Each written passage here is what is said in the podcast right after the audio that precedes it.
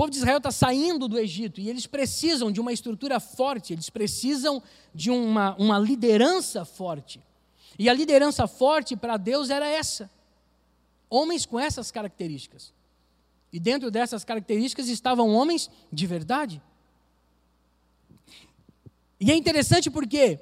Porque com esses homens, porque com essa liderança, o povo de Israel ele avançava todos os dias. Todos os dias.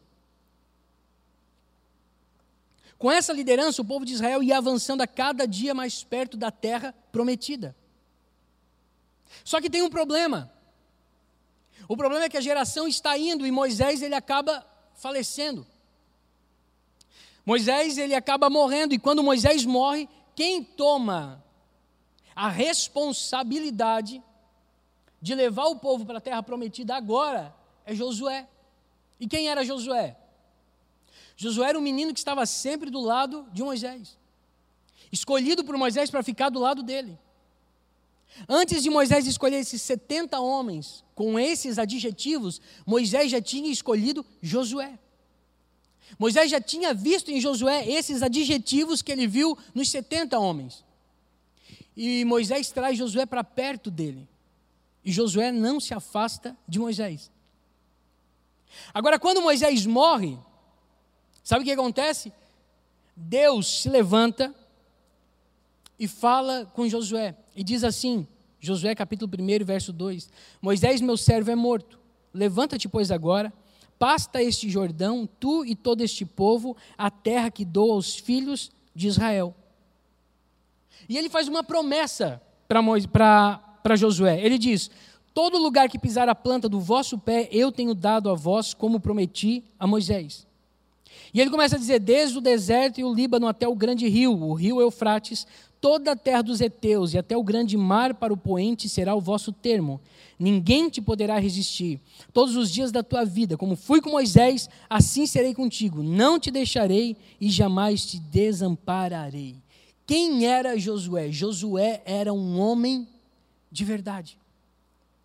Josué era um homem que Deus estava apostando o futuro da nação do povo de Israel. E Deus estava apostando tanto em Josué e tendo a, a, convicção de que ele iria conseguir, que os capítulos e os versículos seguintes vão dar a dimensão daquilo que Josué faz. Se alguém puder abrir em Josué capítulo 6, verso 1 e 2, pode abrir para nós? Alguém já pode abrir em Josué 8 e 1? Josué capítulo 8 e versículo 1.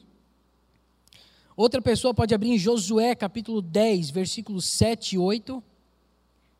Josué 7, Josué 10, do, do versículo 7 ao 8. Alguém pode abrir em Josué capítulo 10, versículo 41 e 42. E alguém pode abrir em Josué capítulo 12, versículo de número 7. Amém? Anotamos? Amém?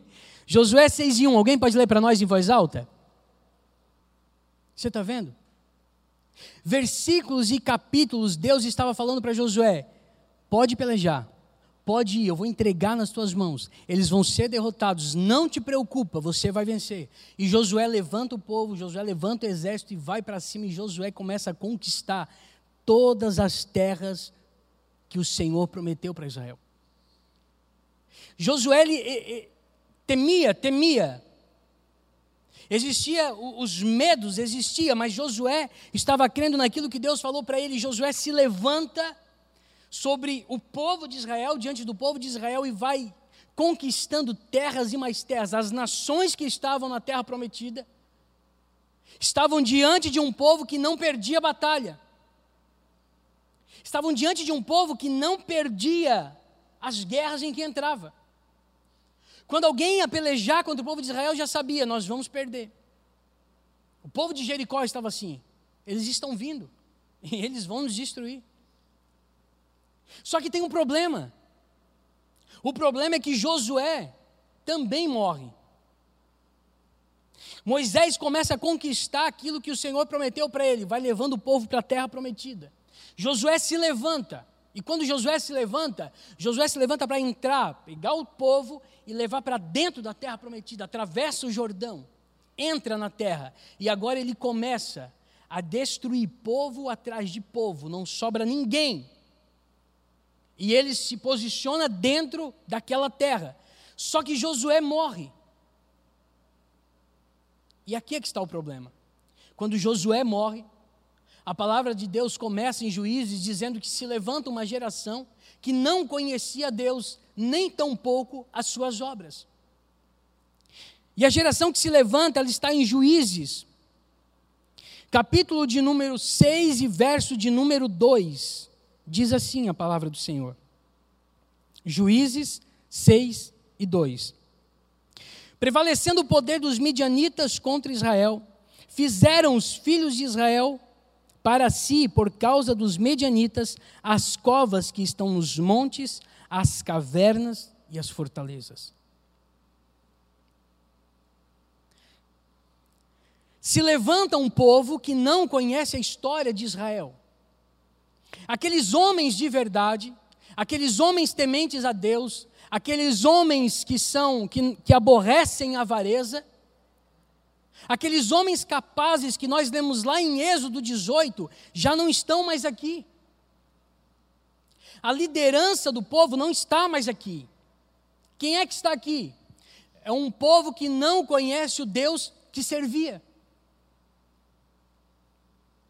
E o que, que acontece com esse povo? Esse povo ele é subjugado. O povo que entra em reinos, o povo que entra em terras e destrói tudo, morreu. O povo que não teme uma batalha, que não perde uma guerra, morreu. E agora se levanta uma geração fragilizada, uma geração fraca, uma geração que é subjugada, e por ser subjugada, sabe o que, que eles fazem? Eles não vão para a peleja, eles não vão para a guerra. Para onde é que eles vão? Eles vão cavar cavernas para se esconder. Eles vão eles vão entrar nos montes e cavar cavernas para se esconderem dos inimigos.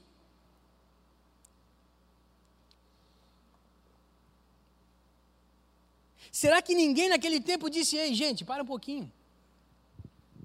Algumas gerações atrás, os nossos pais, eles guerrearam, eles destruíram, eles conquistaram e agora a gente vai correr, a gente vai fugir, a gente vai se esconder. Não, para aí. Está errado. Mas sabe o que é isso? É uma nação que não conhece o propósito e nem o seu Deus. Pastor, o que, que isso tem a ver com homens de verdade? Tem tudo a ver. Nós viemos de gerações que conquistaram muitas coisas para a gente. Nós viemos de gerações que pelejaram, que guerrearam para que a gente tivesse o direito de fazer as nossas escolhas. Algum tempo atrás nós fomos no funeral, era do último combatente da Segunda Guerra Mundial que ainda morava aqui no sul. E o exército estava lá colocando a bandeira sobre o, sobre o, o caixão. Guerreou, foi para a guerra sabe, lutaram para que a gente pudesse ter o direito, hoje, de ter as nossas escolhas. Mas agora se levantou uma geração que não tem essa consciência, que não consegue entender o que é preciso fazer. E por não saber o que, que eles fazem, eles fogem. Mas se a gente pegar alguém lá de 1950, 1970, meu pai que era de 1928, pegar ele e colocar nesse contexto, ele serviu no, no, no exército, e, e trazer ele no contexto que a gente vive hoje, ele se espanta. Por quê? Como é que pode vocês criar um filho de vocês assim? Como é que pode uma criança fazer o que quer? Ah, se você pegar uma pessoa que, que lutou pelos nossos direitos, que guerreou, e colocar no nosso contexto de hoje, de uma sociedade que, que não tem respeito, que não tem educação, de uma geração que parece que não respeita as transições, não respeita nada, eles vão dizer: não sei em que mundo vocês estão vivendo. No nosso tempo era na vara, no nosso tempo era no chinelo, no nosso tempo a gente corrigia. Só que a gente vai perdendo. A gente vai dizendo, não, mas não precisa. Não, mas não precisa fazer isso. Não, mas não precisa fazer aquilo. Não, mas as mulheres eram assim. Porque antigamente se faziam dessa forma. Hoje não, não tem necessidade. E a gente vai deixando com que o mundo vai invertendo os papéis. E a gente vai começando a achar normal tudo aquilo que está acontecendo. Para para pensar, irmãos. Aqueles que são mais velhos entre nós aqui, como é que era?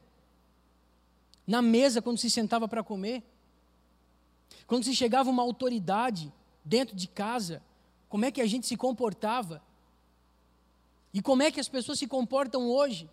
Aí você vai dizer: não, isso é cultural. Não é cultural. Cuidado. Nós estamos perdendo o poder de influência. Esses homens perderam. Eles poderiam dizer: não, é cultural, aqui acontece assim, a gente planta e não colhe. Aqui acontece assim, a gente constrói, mas não mora, a gente se esconde. É cultural, não era. É porque eles não conheciam o passado, eles não sabiam o que eles poderiam fazer, e eles não sabiam o que Deus tinha para a vida deles. Nós estamos vivendo num tempo em que os homens não sabem aquilo que podem e que devem fazer, porque é propósito de Deus.